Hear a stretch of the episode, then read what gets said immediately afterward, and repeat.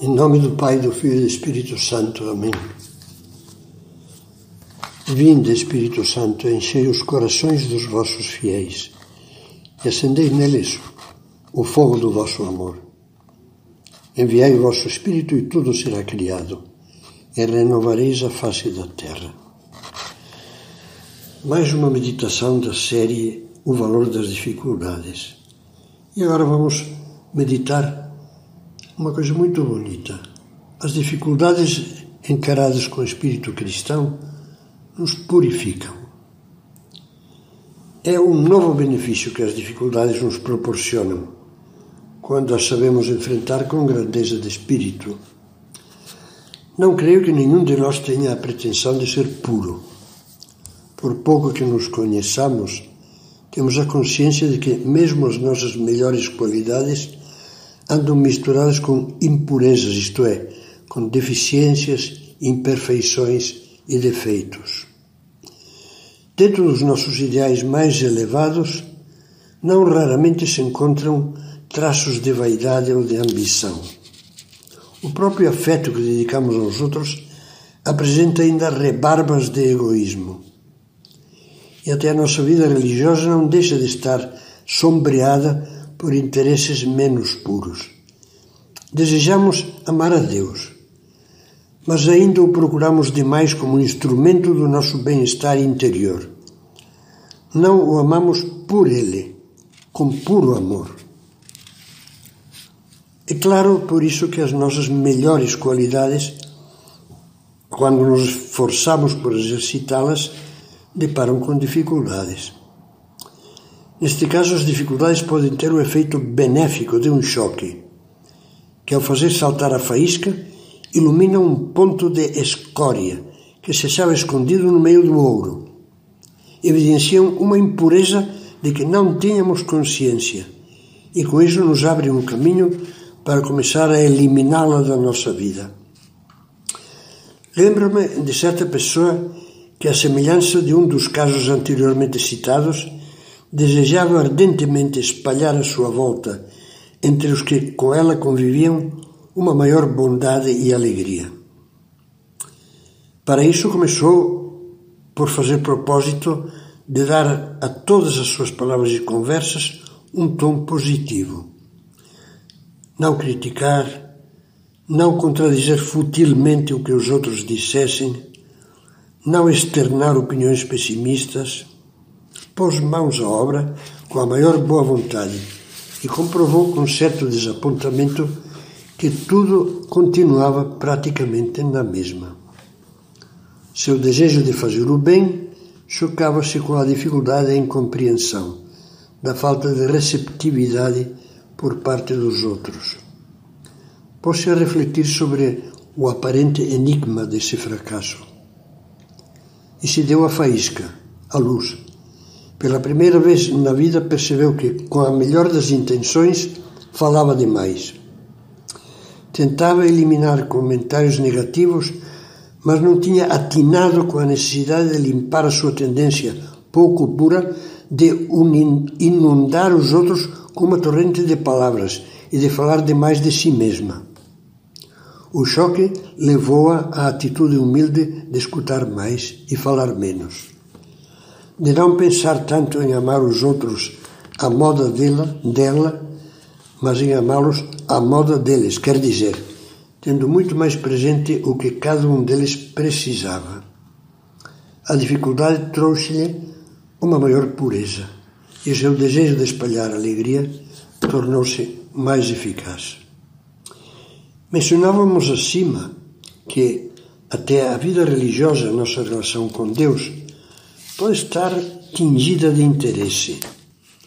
É uma impureza que dificilmente vai perceber quem não leva as coisas de Deus a sério. Basta, porém, que nos empenhemos em melhorar o nosso trato com Deus para que comecemos a tropeçar com dificuldades que até então não, não experimentávamos. Por exemplo, a aridez ou a facilidade com que nos distraímos nas orações que agora desejaríamos tornar mais intensas e constantes. Essas novas dificuldades poderão ser-nos de uma grande utilidade inicialmente talvez nos desanimem. Se persistirmos em nossos bons desejos, virá a faísca e se fará a luz. Perceberemos que procurávamos a Deus para mim. Amávamos a oração porque nos envolvia em paz e tranquilidade, e a prática religiosa porque nos cumulava de gosto. A dificuldade da aridez espiritual poderá abrir-nos os olhos e levar-nos a compreender que nada há de mais belo do que manter-se fiel aos compromissos religiosos, com gosto ou sem gosto, só para agradar a Deus, é a melhor coisa que há. E assim poderemos limpar a nossa vida religiosa da impureza do egoísmo espiritual. Há, além disso, um outro caminho, melhor que o que acabamos de mencionar, para conseguirmos a purificação progressiva daquelas virtudes que na nossa vida já são boas. Trata-se das contrariedades que fazem sofrer. Não é a minha intenção, nessas palestras, abordar o tema do sentido cristão do sofrimento. A esse tema dediquei já uma série baseado no meu livro sobre a sabedoria da cruz. Por isso, me limitarei aqui a focalizar as contrariedades cotidianas, entendendo por contrariedade o pequeno acontecimento desagradável que sobrevém sem que nós tenhamos responsabilidade ou influência sobre ele. Desde o osso do pé trincado ao escorregarmos na escada, até uma chuva torrencial que intercepta o trânsito, ou a desagradável descoberta de que nos foi furtada no ônibus a carteira com todos os documentos. Em si, acontecimentos desse tipo parecem sem sentido nenhum, quando muito atrapalhações, um tanto absurdas, que devemos aceitar, aceitar que remédio, sem deixar que os nossos nervos fiquem excessivamente abalados. Podemos reagir dizendo paciência, são contrariedades inevitáveis. Temos que aprender a conviver com elas. Se realmente tivéssemos fé, iríamos além. Não iríamos dizer que essas contrariedades tinham sido enviadas diretamente por Deus. Mas devemos pensar que nelas está sim, de algum jeito, a mão de Deus. Deus não as enviou, e certamente Ele não queria um pecado, como o furto no ônibus, ele as permitiu, digamos assim. Não teria deixado que acontecessem se, na sua sabedoria e amor infinitos, não visse que nos podiam trazer um bem. Mais de uma doença grave foi o começo de uma conversão. Em ponto pequeno, cada contrariedade pode ser ocasião de uma pequena conversão.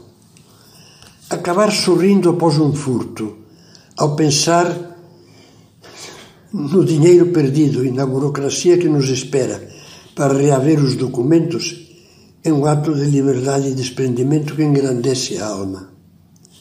Encarar com bom humor o gesso no pé ou esparadrapo no dedo, porque o dedo pequeno, o dedo do pé quebrado, normalmente se resolve com, com esparadrapo.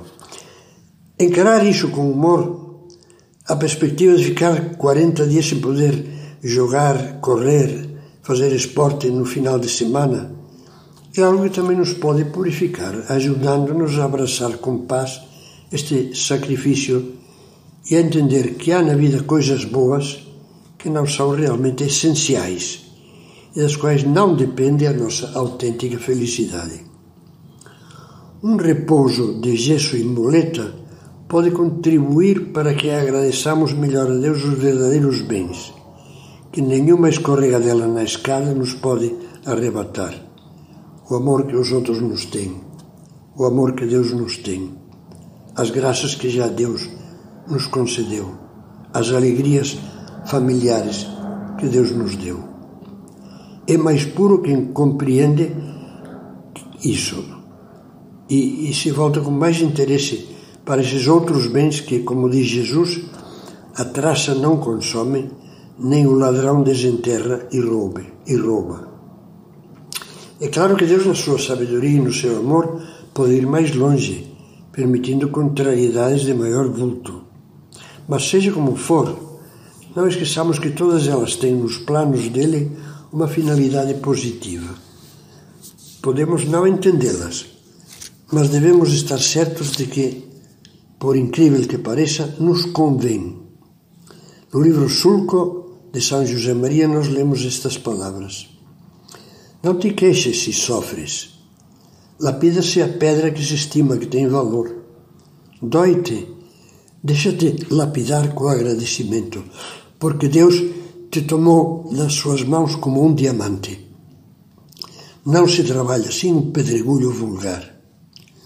Quando se começa a entender isso, a alma se enche de confiança.